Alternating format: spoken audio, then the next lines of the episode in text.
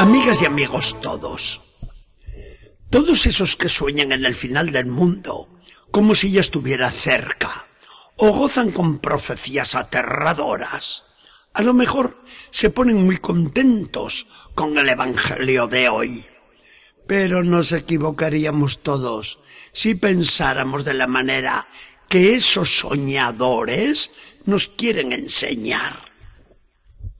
Es cierto que Jesús mira hacia el final del mundo, pero se entretiene más bien en dar consejos a su iglesia para que esté prevenida siempre, que no se espante por las persecuciones y que siga adelante hasta el fin.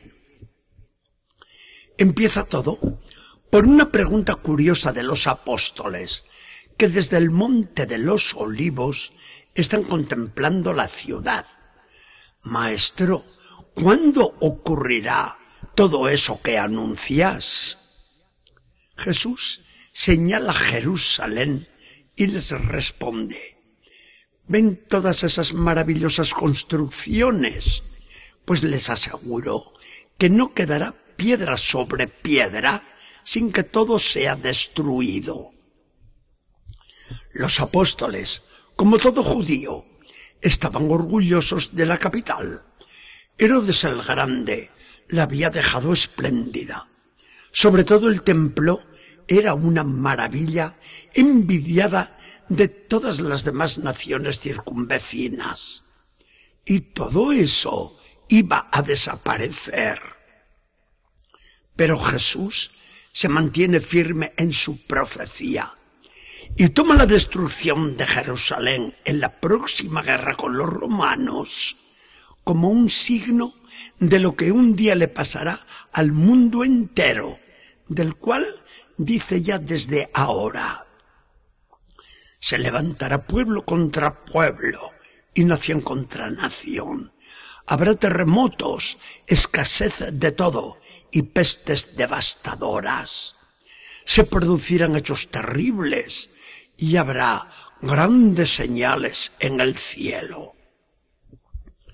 Los apóstoles se estremecen ante estas palabras de Jesús, porque las toman como si se tratara de algo inminente. Pero el Señor les tranquiliza, aunque les profetiza a ellos otras cosas muy personales. Antes de que ocurran todas esas cosas, les echarán mano a ustedes, los perseguirán, los llevarán a los tribunales, los meterán en la cárcel y los arrastrarán ante los reyes y gobernadores por causa de mi nombre. ¿Se ponen a temblar los apóstoles? No, porque Jesús les anima. Pero no tengan miedo. Esto les va a dar ocasión de dar testimonio de mí. No se preocupen ni tan siquiera por su defensa, pues yo les infundiré una sabiduría a la que nadie podrá resistir. Serán odiados de todos por mi causa, pero no tengan miedo, que no se perderá ni un cabello de su cabeza.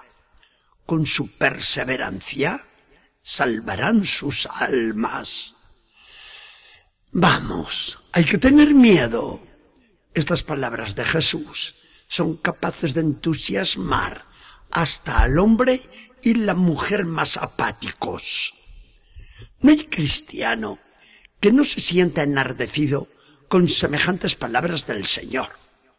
Porque Jesús no habla solo a los doce que tiene alrededor, sino que se dirige a toda la iglesia para la que traza unas líneas de acción a través de todos los siglos hasta que Él vuelva.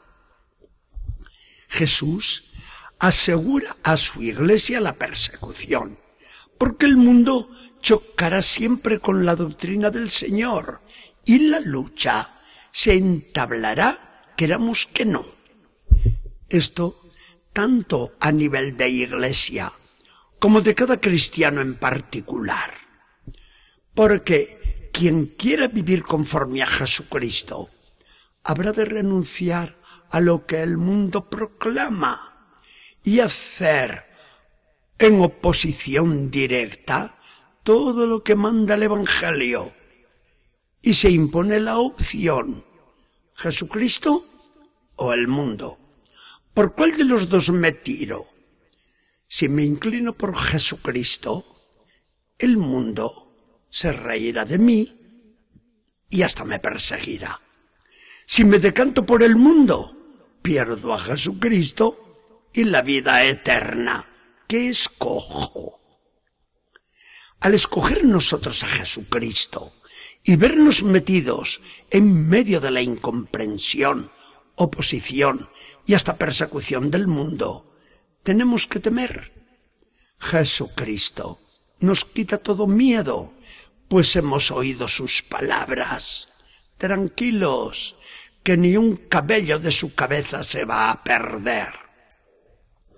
Dios se pone de nuestra parte y decimos entonces con Pablo, si Dios está con nosotros, ¿quién contra nosotros?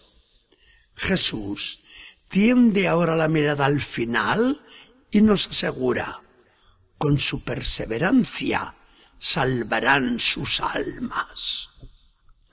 ¡Qué perspectiva tan grandiosa! Pasará el mundo con sus halagos y con sus desgracias.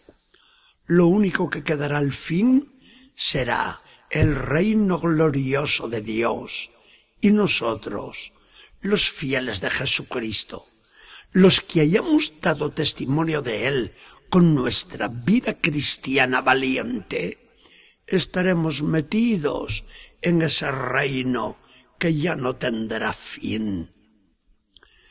Señor Jesucristo, gracias por el coraje que nos inspiras.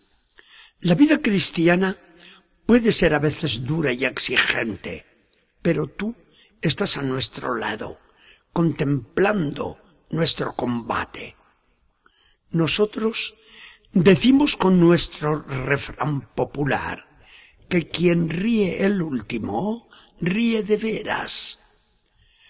No podemos aplicar esto, Señor Jesús, a lo que tú nos enseñas. ¿Dónde pararán al final de los tiempos los enemigos de tu iglesia? ¿Y dónde quedaremos nosotros si estamos a tu lado y contigo. Vemos cómo todo pasa, pero tú permaneces. Tú, Jesucristo, eres el mismo ayer, hoy y siempre. Que el Señor nos bendiga y acompañe.